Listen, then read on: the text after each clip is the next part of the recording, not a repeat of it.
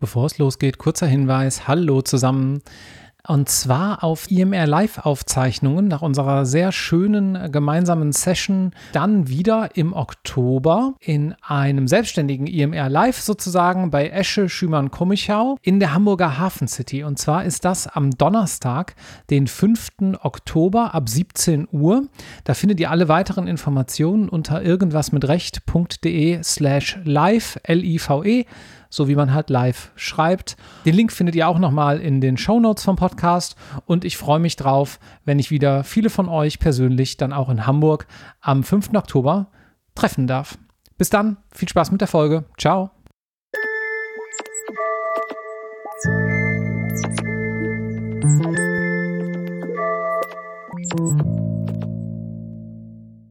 Herzlich willkommen zu einer neuen Episode Irgendwas mit Recht. Und nach diesem Vorgespräch kann ich, glaube ich, schon sagen, zu einer besonders schönen und vielseitigen Episode Irgendwas mit Recht, um jetzt mal so richtig den Druck am Tisch hochzuhalten. Sehr gut. Ich spreche nämlich heute mit Dr. Esma El-Idrisi. Hallo Esma. Hallo. Und auch wieder mit dabei ist auch Dr. Christine Straub. Hallo. Hallo Marc, hallo Esma. Hi. Ich freue mich. Ich freue mich auch. Erstmal, wir sprechen heute über deine Diversity Consultancy, die du betreibst. Wir sprechen heute über Antidiskriminierungsrecht und wir sprechen ebenso über eine Verfassungsbeschwerde, die du als Referendarin eingereicht hast.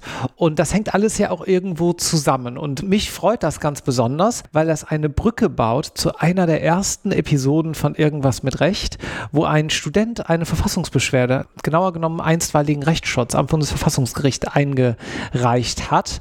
Und das ist doch eine wunderbare Brücke. Und ich finde es toll, dass man nach vielen Jahren hier bei irgendwas mit Recht das jetzt nochmal aus der Perspektive einer Referendarin, wenn natürlich auch in einem ganz anderen Kontext, sehen kann. Aber fangen wir mal vorne an. Wo hast du Jura studiert und was war damals vielleicht auch so dein dich leitendes Motiv? Genau, also ich habe Jura studiert an der Goethe-Uni in Frankfurt am Main. Und ja, mein leitendes Motiv Tatsächlich wollte ich eigentlich Soziologie oder Psychologie studieren und wurde dann quasi für meine dritte Option genommen, die, Jura hieß. Und mein leitendes Motiv war immer schon irgendwie Gerechtigkeit gewesen. Ich habe mich schon von jung auf irgendwie dafür sehr stark interessiert, mich stark gemacht für diejenigen, für die ich mich stark machen konnte, so ohne Studium und Wissen und aber so innerhalb meiner Ressourcen war ich da schon irgendwie lange unterwegs, von meiner Persönlichkeit her, würde ich sagen. Und genau, im Jurastudium hat mich dann vor allen Dingen im Schwerpunktbereich interessiert. Jura fand ich in der Regel langweilig, muss ich sagen. So gutgläubiger Erwerb von Hypotheken war jetzt nicht etwas so, was mein äh, Blut zur Wallung bringt. Ich glaube, da gibt es viele, die hier zuhören. ich denke, ja, ja denen das genauso geht. Definitiv. Und was wirklich so meine Leidenschaft aktiviert hat, war der Schwerpunktbereich Steuerung durch Recht was so viel bedeutet wie man beschäftigt sich da mit gesellschaftlichen Phänomenen und wie das Recht darauf steuernd einwirken kann und umgekehrt. Steuerung durch Recht, nicht Steuerrecht. Nee, ja. auf gar keinen Fall Steuerrecht. Aha. genau. Und da habe ich quasi fast alle Seminare und Hausarbeiten äh, und Klausuren belegt in diesem, in der Schnittstelle Gesellschaft, Recht und Diskriminierung. Und das hat mich unglaublich interessiert und letztendlich habe ich mich dann dazu entschlossen, auch in diesem Bereich zu promovieren. Kannst du unsere Zuhörerinnen und Zuhörer mal ein bisschen abholen? Vielleicht hast du so einen konkreten Fall im Kopf, was man da so gemacht hat, Steuerung mhm. im Recht. Ja, da waren zum Beispiel Integrationskonflikte, soweit ich mich erinnern kann, hieß ein Seminar. Und in diesem Seminar hat man gezeigt, wie, also wie man so straffällige Jugendliche äh, wie man es einfach besser machen kann. Durch Resozialisierungsangebote, wie das Recht auch grundrechtsfreundlicher ausgestaltet und ausgelegt werden kann. Also es sind alles so Sachen, die uns heute knapp irgendwie 20 Jahre, nachdem ich diese Sachen belegt hatte, immer noch stark interessieren. Ja, spannend. Wie ging es dann für dich weiter? Genau, also ich habe promoviert und da habe ich die bundesverfassungsgerichtliche Rechtsprechung analysiert äh, ab Mitte der 70er Jahre bis zur zweiten Kopftuchentscheidung 2015. Da habe ich halt einfach auch ganz viel dazugelernt an verfassungsrechtlicher Argumentation, Verfassungsdogmatik, wie man Brüche sehen kann in der Rechtsprechung des Bundesverfassungsgerichts und zwar ab einem Zeitpunkt, wo andere Religionsgemeinschaften auftauchen, äh, also abweichend von der katholischen und evangelischen Kirche. Und wie das Recht versucht, dort auch Kontrollmechanismen, neue Parameter zu entwickeln. Und das fand ich super spannend. Und ja, dahin ausgehend habe ich mich dann auch beschäftigt, also im Rahmen meiner Tätigkeit beim Exzellenzcluster Normative Orders habe ich mich beschäftigt mit der arabischen Revolution und auch wie dort so Verfassungsprozesse vonstatten gehen. Und ähm, ja, letztendlich bin ich dann beim Projektmanagement und von Projektmanagement zur Antidiskriminierungsarbeit gekommen mhm. und hatte dann eine Antidiskriminierungsberatungsstelle geleitet, eine hessenweite, das Adibe-Netzwerk. Mhm.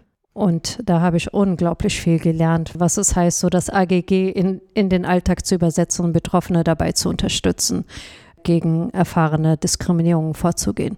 Das war, nachdem du auch mal, wenn ich dich richtig verstanden habe in unserem Vorgespräch, Referendarin warst und daher auch noch ganz schön äh, dich eingesetzt hast für dich selbst, mhm. aber auch gegen Diskriminierung, muss man ja sagen, am Ende des Tages, oder? Genau. Kurz davor hatte ich äh, tatsächlich das Land Hessen verklagt. Und zwar hatte es mir zu der Zeit, 2017 war das, die vollumfängliche Juristinnenausbildung äh, verwehrt, beziehungsweise genau genommen der komplette praktische Teil wurde mir verboten aufgrund des Tragens meines Hijabs. Okay, langsam. da steckt viel drin. Ja. Okay, äh, okay, ganz langsam. Also, du hast dich fürs Referendariat angemeldet.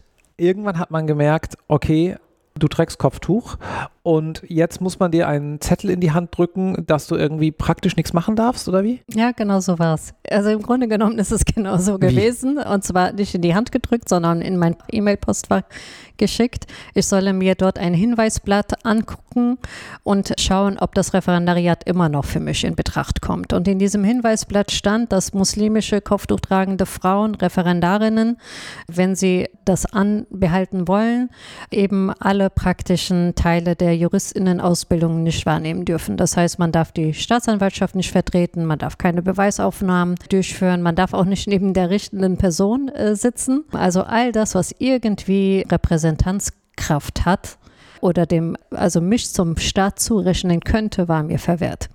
Und wie hast du darauf reagiert? Was hast du dir dann überlegt? Naja, ich wusste ja auch so als äh, promovierte Juristin, dass, dass es diese Regelung gibt. Es, man muss dazu sagen, das gilt als verwaltungsinterne Vorschrift. Das heißt, mit verwaltungsinternen Vorschrift hat man hier massiv in Grundrechte eingegriffen, was an sich schon eine äh, verfassungswidrige Praxis ist. Und ja, wie ich darauf reagiert habe, mit einer Beschwerde, ganz klassisch beim Landgericht, bei meinem Ausbilder dann. Mhm. Und äh, die, äh, also da wurde mir nicht abgeholfen und dann hatte ich mich für den einstweiligen Rechtsschutz entschieden. Vom Verwaltungsgericht äh, Frankfurt anfangen, äh, also beginnend. Äh, dann wurde mir Recht gegeben tatsächlich. Da habe ich mich noch selbst vertreten. Und dann hat das Land Hessen dagegen Beschwerde eingereicht und das Ganze ging hoch bis zum Bundesverfassungsgericht. Also du sagst das so äh, selbstbewusst und aber gleichzeitig auch in einer gewissen Selbstverständlichkeit dass man das, glaube ich, schon nochmal betonen muss, was da gerade passiert ist. Also ganz kurz ja. ein bisschen sezieren muss. Das Schöne dieses Podcast-Mediums ist ja auch, dass wir beliebig viel Zeit haben. Also wenn diese Folge sehr lang wird, dann soll das so sein. Okay. Die erste Frage, die sich da anschließt für mich ist, Du hast gesagt, auf diesem digitalen Flugblatt, so nennen wir es mal, was du da bekommen hast, stand drauf, du solltest dir nochmal überlegen, ob du jetzt das mit dem Referendariat wirklich möchtest. War das wirklich die Intonation, also jetzt nicht wörtlich zitiert, aber war das so die, die Frage oder die, die Aufforderung an dich? Weil ich finde das ja schon, ja, äh, sagen wir mal, hart am Wind gesegelt. Ja, ja, definitiv. Es ist, es ist hart und es wurde tatsächlich stand das nicht, dass ich mir nochmal überlegen wollte, sondern das wurde mir gesagt am Telefon. Ah ja, okay. Mhm. Genau. Und in diesem Hinweisblatt, und das ist ja vielleicht sogar das Schlimmste daran, wurde auch, äh, stand auch drin, dass ich eine schlechtere Bewertung befürchten müsse, wenn ich es nicht ablege. Das heißt, da waren zwei Sanktionen quasi. Egal wie ich mich entscheide, es wäre, es ist einfach schlecht. Ja, Ja, ähm, genau. allerwertesten. Okay, Ja. aber d- nur um die Logik sozusagen da auch zu verstehen, die vielleicht hinter dieser Argumentation stecken könnte damals, Mhm. die es wäre dann gewesen, naja, wenn du keinen Sitzungsdienst machen darfst und wenn du beispielsweise nicht neben einer richtenden Person äh, vorne sitzen darfst, dann kannst du ja bestimmte Leistungen auch nicht zeigen während des Referendariats und deswegen hast du schon mal pauschal ein paar Pünktchen weniger oder du könntest ein paar Pünktchen weniger haben. Richtig. Okay, lassen wir mal unkommentiert so stehen. die nächste Frage, die ich habe, ist, du hast gerade gesagt, ja, dann habe ich mich beim Verwaltungsgericht selbst vertreten. Da war ich dann so. Erstens, wie war das? Und zweitens, warum oder wo hast du das Selbstvertrauen hergenommen, fragen wir mal so, das einfach so zu machen? Da kann ich leider keine richtige Antwort darauf geben. Ich weiß es nicht. Aha. Ich war selbst von mir überrascht, muss ich sagen. Ich hatte zu dem damaligen Zeitpunkt ein sehr stärkendes Umfeld. Mein Doktorvater äh, stand mir immer zur Seite, hat mich dahingehend immer gefördert, weil er auch immer Potenzial gesehen hat. Eine sehr gute Freundin von mir stand mir an der Seite. Meine Familie hat mich super bestärkt in meinem Vorhaben. All das und vor allen Dingen, es war verfassungsrechtlich sehr schwach argumentiert. Das hat mir das größte Selbstbewusstsein gegeben. Es war einfach schlecht argumentiert. Und ich hatte bereits in einem anderen Artikel schon gesagt, also wenn Sie es mir verbieten, dann müssen Sie es bitte klüger argumentieren. Mhm.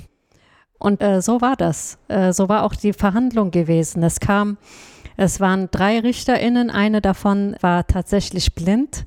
Das hat mir nochmal so einen äh, Push gegeben, äh, weil es so bezeichnend aber das alles ist- war. Das, also, äh, Ja, ja, das ist wirklich eine was ein Symbol- Zufall auch. Ja, Ja. Genau. Also ich selbst als gläubige Person glaube ja nicht an Zufälle. Deswegen war das schon ein sehr bestärkendes Zeichen für Ja. mich. Und auf meiner linken Seite war das Justizministerium, beziehungsweise Leute, Zuständige von diesem waren da. Und dann hat halt wirklich der Vorsitzende Richter sich darüber erbost, wie die Exekutive sich das Recht nehmen könnte, hier durch verwaltungsinterne Vorschriften in Grundrechte einzugreifen. Und zwar so massiv. Mhm. Und dann ging das in einen verfassungsrechtlichen und dogmatischen Schlagabtausch, der, ich würde sagen, sehr klar auf meiner Seite gewonnen worden ist. Und Ja. dann hat das Verwaltungsgericht dir auch recht gegeben. Ja, tatsächlich schon, ja. Mhm. Gut, hinten raus ging die Sache dann ein kleines bisschen anders aus. Wir Genau. springen aber mal vorwärts, denn es gab ja tatsächlich in der entsprechenden verfassungsgerichtlichen Entscheidung dann sogar noch ein abweichendes Votum, ne? Genau. Das Votum von Richter Di Fabio. Und er hat wirklich sehr, er, er ist, äh, hat verfassungsrechtlich und dogmatisch sehr sauber argumentiert. Während so die Mehrheitsentscheidung dahingehend so, ich sag mal salopp, äh, wenn jemand vor Gericht als Verfahrensbeteiligter ist und dort eine Kopftuch- oder Hijab tragende Frau sieht, könnte es meinen, äh, dass das Gericht nicht neutral ist und nach islamischem Recht entscheiden würde. So, das wäre eine Option. Und damit sei der Verfahrensfrieden gefährdet und äh, deswegen müsse man es verbieten, weil der justizielle Bereich ein besonders sensibler ist. So, das war in etwa die komplette Argumentation des Bundesverfassungsgerichts. Und das ist jetzt halt, also wo ist der objektive Dritte, fragt man sich da als erstes als Mhm. Juristin. Ist der objektive Dritte irgendwie jemand, den ich bis dato so definiert hatte, dass er so einen allgemeinen, eine gute Allgemeinbildung hat, so seinen Ge Verstand gebraucht, oder ist der objektive Dritte auf einmal so ein, ja, paranoider, rassistischer Mensch, der vor allem und jedem Angst hat? Und das schien dann in dieser, äh, in dieser Entscheidung wirklich der neue objektive Dritte zu sein. Wie war das für dich, als du die Entscheidung zum ersten Mal gelesen hast oder den, den Tenor? Hat mich nicht gewundert, muss ich sagen. Ich habe ganz viele Parallelen zum ersten Kopftuchurteil 2003 gelesen. Das komplette Gefahrenabwehrrecht wurde auch dort eins zu eins quasi benutzt, nur eben auf den justiziellen Bereich bezogen. Und das habe ich auch bei den Kopftuchentscheidungen, vor allem bei der ersten, bemängelt. Ich glaube, dass wir eine andere Entscheidung hätten, wenn die Entscheidung an den anderen Senat gegangen wäre. Mhm, Diejenigen, die auch 2015 entschieden haben. Jetzt war es ja so, die Entscheidung des Bundesverfassungsgerichts war vom Jahr 2020, richtig? Äh, ja, Das heißt, zu dem Zeitpunkt hattest du dein Referendariat schon abgebrochen, richtig? genau. Du hattest uns jetzt im Vorgespräch erzählt, dass du dein Referendariat im Prinzip bis zur letzten Station durchlaufen hast und dich dann entschieden hast, nicht die Prüfung zum zweiten Staatsexamen zu schreiben. Genau. Magst du unseren Zuhörenden da noch mal ein bisschen was erzählen, wie es dazu kam? Ja.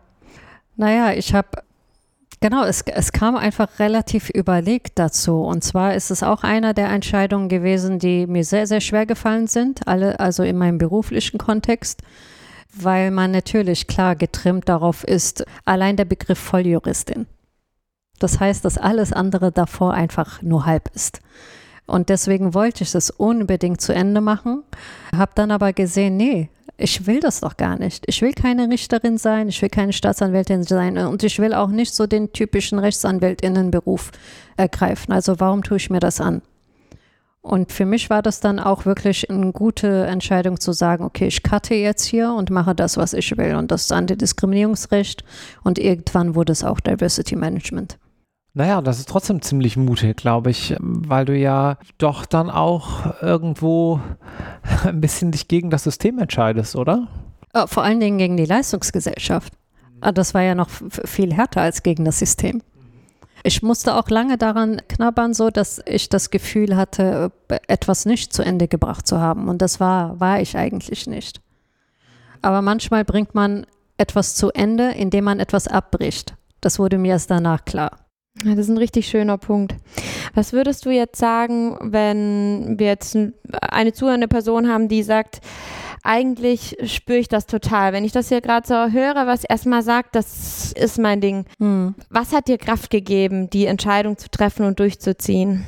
Auch da mein Umfeld, externe Faktoren, auch private Faktoren, die mir immer mehr klar gemacht haben, dass äh, so seelische Gesundheit eigentlich das ist, wonach alles andere zu messen ist. Wenn ich so mein Peace of Mind nicht irgendwie gewährleisten kann, also was nützt mir dann jeder Erfolg? Was nützt mir jedes äh, so vollständige Jur Juristin-Ausbildung? Was nützt mir das alles, wenn ich dann unglücklich bin?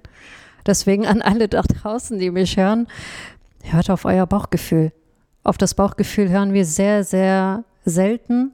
Und der Verstand ist leider dazu fähig, uns heftigst zu verarschen, weil er alles plausibilisieren kann. Auch, das, auch so die, die, die toxischste Entscheidung kann ein Verstand plausibilisieren. Und deswegen ist das Bauchgefühl eher der viel gesündere Seismograph ist bei Entscheidungen. Wie ging es danach für dich weiter? Danach muss ich kurz überlegen, wie ging es danach? Genau, Projektmanagement. Danach, genau, war ich in einem Graduiertenkolleg gewesen als Projektkoordinatorin und danach als Projektleiterin bzw. der Leiterin der Antidiskriminierungsberatungsstelle in Hessen. Da ging es für mich weiter. Was hast du da genau gemacht? Klassische, wirklich Antidiskriminierungsberatung, auch das, was ich während meines Studiums äh, häufig gemacht habe. Allerdings war da der Fokus antimuslimischer Rassismus mit vor allen Dingen Hijab tragenden Frauen, die Probleme auf dem Arbeitsmarkt hatten, in Bewerbungsverfahren, äh, quasi in allen Bereichen. Und ihr habt die dann rechtlich beraten? Genau, bei Adibe, beim Adibe-Netzwerk, so nennt sich das, damalig unter anderem unter der Trägerschaft der Bildungsstätte Anne Frank, haben wir Antidiskriminierungsberatung geleistet, aber nicht nur in Bezug auf antimuslimischen Rassismus, sondern in Bezug auf alle AGG-Kriterien. Können wir da mal ein bisschen äh, vertiefter drüber sprechen? Äh, wenn du von antimuslimischem Rassismus sprichst, hast du da vielleicht ein paar sozusagen Zahlen, Daten, Fakten oder Beispiele, äh, hm. woran man das festmachen kann? Weil wenn wir das so im luftleeren Raum stehen lassen, hm dann kenne ich schon die ein oder andere Zuschrift von dem ein oder anderen Menschen, die hier gerne mal schreiben. Das ist auch komplett in Ordnung, schreibt gerne wieder. Mhm. Aber ich glaube, wir können das trotzdem noch ein kleines bisschen konkreter ja. machen. Tatsächlich habe ich die neuesten Zahlen nicht, weil die wurden heute vorgestellt. Der Lagebericht zum antimuslimischen Rassismus. Ich habe vorhin noch kurz bevor ihr kamt den, die Pressekonferenz gesehen. Aber ich kann zum Beispiel anhand der Bewerbungsverfahren Zahlen liefern. Mit ausländischem klingenden Namen bewirbt man sich bis zu dreimal mehr. Wenn man Hijab trägt, bis zu fünfmal. Wenn man dann noch überqualifiziert ist, äh, bis zu siebenmal mehr. Also nur anhand dieser Zahlen ist schon sehr, sehr deutlich, was man da als Hijabi, die auch noch irgendwie überqualifiziert ist, durchmachen muss. Und äh, wenn man das runterbricht auf einen ganz konkreten Fall, dann nehmen wir meinen. Äh, nach dem, ich habe mich dann auch weiterbilden lassen nach der Leitung der Antidiskriminierungsberatungsstelle, unter anderem zur Diversity Managerin. Und dann habe ich mich halt beworben und 120 Bewerbungen geschrieben. Und ich wurde zu einer knapp Handvoll ja, Bewerbungsgesprächen eingeladen. Und das aus 120 Bewerbungen. Als promovierte Juristin? Promovierte Juristin, Diversity Managerin. Mm, und so weiter. Ja. Und, und genau, und so weiter im wahrsten Sinne des ja, Wortes. Ja. Was glaubst du, woran das dann immer noch liegt? Naja, also schaut, schaut euch einfach die Medien an. Das zum einen.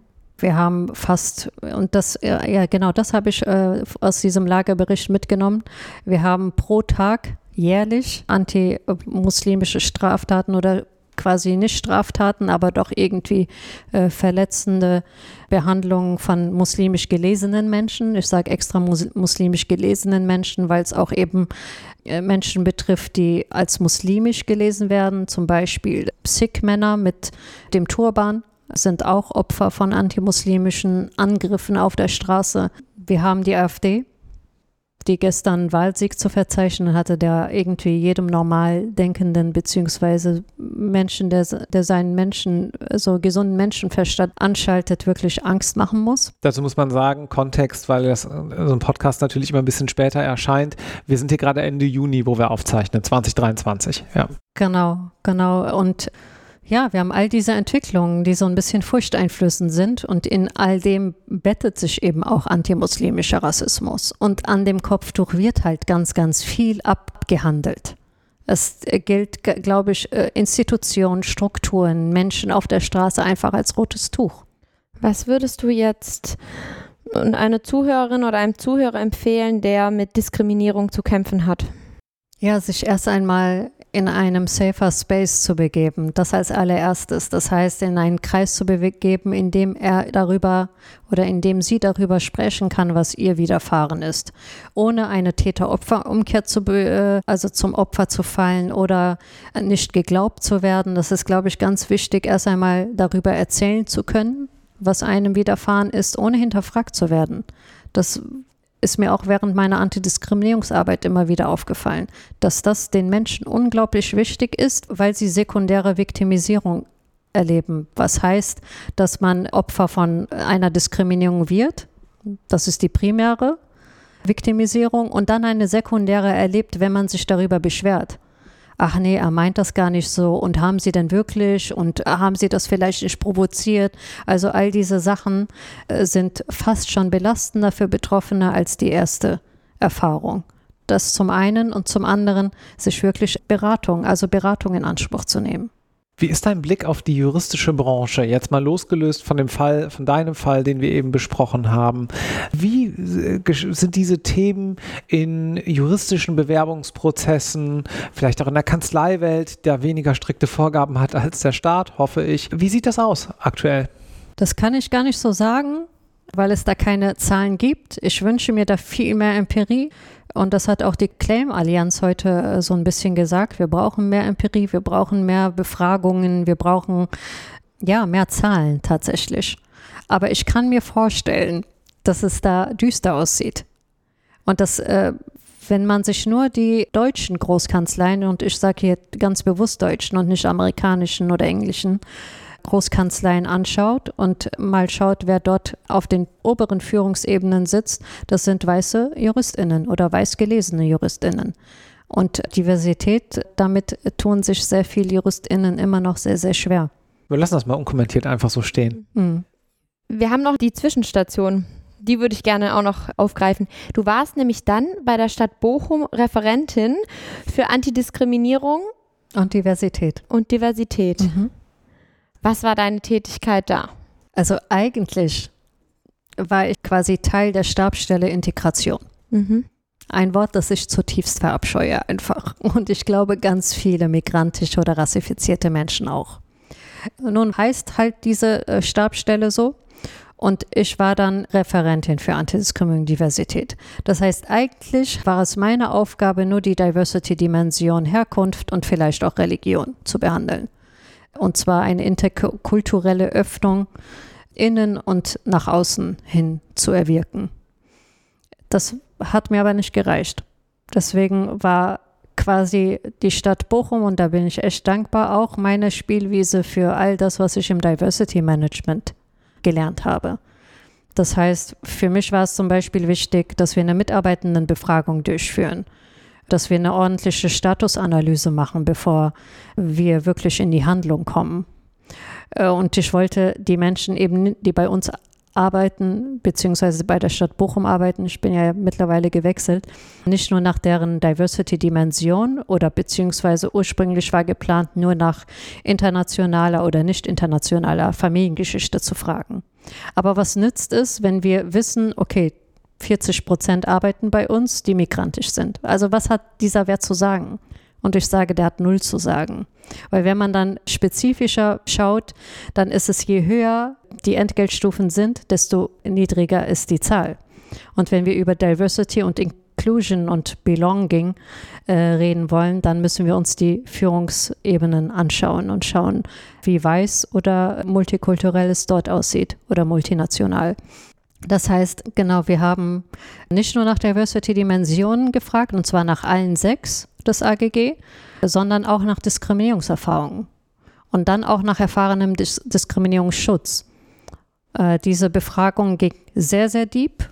Wir haben danach noch Anfragen bekommen, weil es sich rumgesprochen hat, ohne dass die Ergebnisse da waren oder gar die äh, Befragung gestartet worden ist.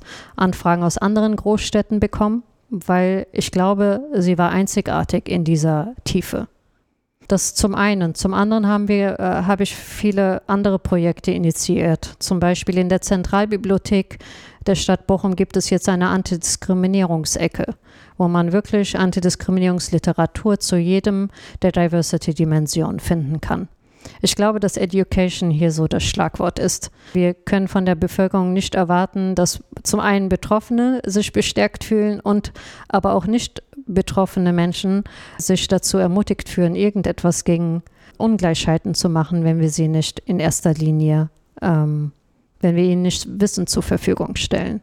Darf ich mal eine kritische Zwischenfrage stellen? Ja, und zwar, wenn ich das Argument höre, naja, wir müssen uns die Führungsetagen anschauen und jetzt mal unabhängig wo, ob das jetzt in der juristischen Welt ist oder ein Unternehmen oder sonst wo, dann würde ich entgegnen, zumindest mal, wenn ich die andere Seite einnehmen müsste.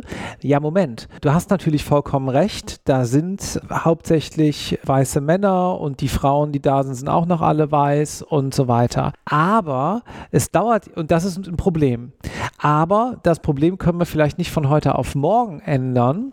Müssten wir uns also, anstatt sozusagen immer auf der oberen Etage rumzuhacken, ich formuliere mal ein bisschen salopp, müssten wir uns nicht stattdessen anschauen, wie wir auf der Ebene der nachwachsenden Generation, wer da in welche Rolle kommt, schauen wir uns das nicht eigentlich zu weit oben an? Müssten wir nicht, sagen wir mal, auf einer Ebene von, wer wird jetzt hier Teamleiter in einem Konzern? Mhm. Ähm, wer wird Referatsleiter, Abteilungsleiter in einer Behörde? Müssten wir uns das nicht auf der Ebene anschauen? Definitiv, auf allen Ebenen. Ja. Ich habe jetzt die Führungsebene genommen, weil das unser Ziel ist. Mhm. Und davor haben wir halt ganz viele Zwischenschritte. So war das auch in der Befragung. Ist man Führungskraft oder nicht? Auf welcher Entgeltstufe mhm. hat man? Das heißt, von der ersten Entgeltstufe bis äh, Open End war alles abgefragt worden. Und klar, wichtig ist eine Top-Down-Strategie. Man braucht Rückenwind. Aber man braucht auch eine Bottom-up-Strategie. Das heißt, man muss die Leute von der ersten Entgeltstufe an im besten Fall intrinsisch eine Motivation herstellen, das Ganze zu ändern und im ja, schlimmsten Fall einfach aus professioneller Hinsicht nicht zu diskriminieren. Mhm. Und genau diesen Spagat, den, den versucht man mit dem Diversity Management, wenn man, wenn man das ernst meint mit Diversity Management wenn man unter Diversity Management irgendwie äh, das Hissen von Regenbogenflaggen äh, meint oder hier im Black History Month äh, bedeutende schwarze Persönlichkeiten äh, vorstellt, ist alles schön und gut, ist, finde ich, auch wichtig, weil Sichtbarkeit macht etwas mit den Menschen. Aber wir migrantisierten oder rassifizierten oder auch irgendwie gearteten, diskriminierten Menschen sind ja auch nicht dämlich. Das heißt, wir müssen hinter, dieser ganz, hinter diesen ganzen Sichtbarkeitskampagnen äh, auch Substanz sehen. Und Substanz ist für mich, jetzt um bei deinem Beispiel zu bleiben, wie ist das Trainee-Programm? aufgestellt? Wer wird für welche Talentförderung denn empfohlen? Wie sehen HR-Prozesse aus? Wie kann man eben sicherstellen, dass keiner im Rahmen von Bewerbungsverfahren diskriminiert, ausgeschlossen, nicht eingeladen wird? Bis hin zur Karriereförderung. Also wenn es um Gehalts- oder ja, einfach bessere Stellen geht. Wie werden Menschen dahin platziert? Wie werden Dezernate besetzt? Wie werden Fachbereichsleitungen besetzt? Nach welchen Kriterien und Verfahren läuft das alles? Also es ist ein komplettes Rundumpaket, was man da zu untersuchen hat. Und ich glaube wirklich, das ist langsam ein, also es ist längst meiner Meinung nach ein Business Case. Wir sind im heftigsten Personalkraftkampf, den es bisher gab. Ja. Wir haben sehr viel mehr ja, wir haben die Qual der Wahl, nur suchen wir immer nur einseitig aus. Und das ist menschlich. Das Gehirn sucht sich eben den ähnlichsten. Und gerade deswegen, das wäre meine zweite Säule, ist Sensibilisierung und Aufklärung total wichtig. Schulungen auf allen Ebenen. Mhm. Stichwort Talentförderung, da gliedert sich ja dann dein weiterer Werdegang ganz gut ein und auch deine heutige Wirkungsstätte. Du bist jetzt bei der Swans-Initiative Ja, seit relativ kurzer Zeit aktiv. genau. Magst du unsere Zuhörenden mal mitnehmen, was du da machst? Und Genau. was überhaupt die Swans-Initiative ist, für die, die Ja. es nicht wissen. Ja, die Swans-Initiative ist eine Organisation, von der ich sehr lange schon Fan war, bevor mich Martha, die Geschäftsführerin, angeschrieben hatte. Die Swans-Initiative fördert mehrfach diskriminierte hier geborene oder hier sozialisierte Frauen mit nicht deutscher Migration, also mit Migrationsgeschichte. Und sie fördert sie auf ganz vielen Ebenen. Es ist eine Karriereförderung durch Coaching, durch Seminare, durch ähm, Promotionsbetreuung, durch einfach auch der Herstellung und äh, also von, von wirklich relevanten Netzwerken innerhalb der Frauen, aber auch zu namhaften Unternehmen, mit denen wir zusammenarbeiten. Äh, es ist so ein Komplettpaket. Im Grunde genommen kann man sagen, wir bieten all das, was äh, StipendiengeberInnen anbieten, nur ohne finanzielle Förderung. Das wäre natürlich nochmal so ein Nonplusultra, was äh, äh, ja sehr förderlich für die Frauen wären. Und wir sind tatsächlich die einzige Organisation in Deutschland, die genau diese Zielgruppe bedient. Ganz viele Förderprogramme sind auf Frauen zum Beispiel ohne Abschluss oder mit nur, also in Anführungszeichen nur einer Ausbildung oder mit äh, Fluchtgeschichte äh, zugeschnitten. Aber kein Programm ist zugeschnitten auf hier geborene, migrantisierte Akademikerin, das hatte ich vergessen, ganz wichtig, spezialisiert. Und unsere Arbeit wird gesehen. Also wir wurden auf EU-Ebene, wir wurden von damaligen Bundeskanzlerin Merkel und, äh, ausgezeichnet und jetzt vor ein paar Wochen von den Vereinten Nationen als einzige in Deutschland und auch in Europa. Man könnte fast sagen globaler Norden. Glückwunsch. Ja, danke. Vielen Dank. Erstmal, dass du hier zur Diversität dieses Podcasts und auch für mich persönlich zu einer sehr bereichernden neuen Perspektive und, und Insights beigetragen hast. Danke. Sich auch so. Und jetzt möchte ich dir Vielen noch gerne Dank. unsere Abschlussfrage stellen. Ja. Und zwar, welche Juristin hat dich so inspiriert, dass du findest, wir sollten die auch mal interviewen? Boah, das sind so viele. Akila Sando fällt mir da ein. Die haben wir schon. Nahid Sambur fällt mir als zweiter ein. Wunderbar, dann vielen herzlichen Dank Ja, und vielen Dank war sehr euch. spannend. War es auch. Es war sehr angenehm mit euch. Danke. Tschüss. Tschüss. Tschüss.